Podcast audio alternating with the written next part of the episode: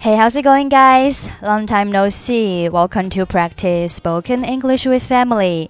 欢迎收听和 Emily 一起练口语，我是 Emily。Adam 要开车去机场接 Nancy，Jack 也在车上。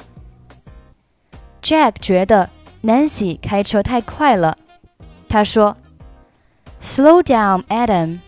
You are driving like a madman.”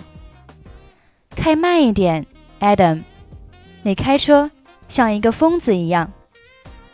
这里的 madman 表示疯子、狂人，但这句话有一点夸张的成分在里面。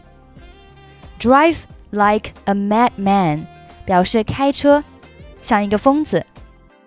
Adam 解释道，他约好了要在九点一刻接 Nancy，并且因为早上。起得太匆忙，并没有吃早饭。Jack 给了他一个苹果，可是 Adam 却不太想吃。他说：“到机场再吃。” Jack 觉得 Adam 太疯狂了。他说：“机场的食物要比通常贵十倍。Food's always ten times more expensive at the airport。”我们一起来听一下他们之间的对话。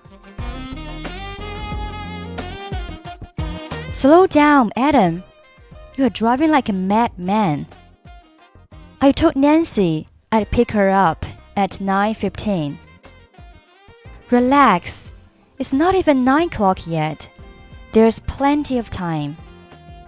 I suppose so. Did you have breakfast yet?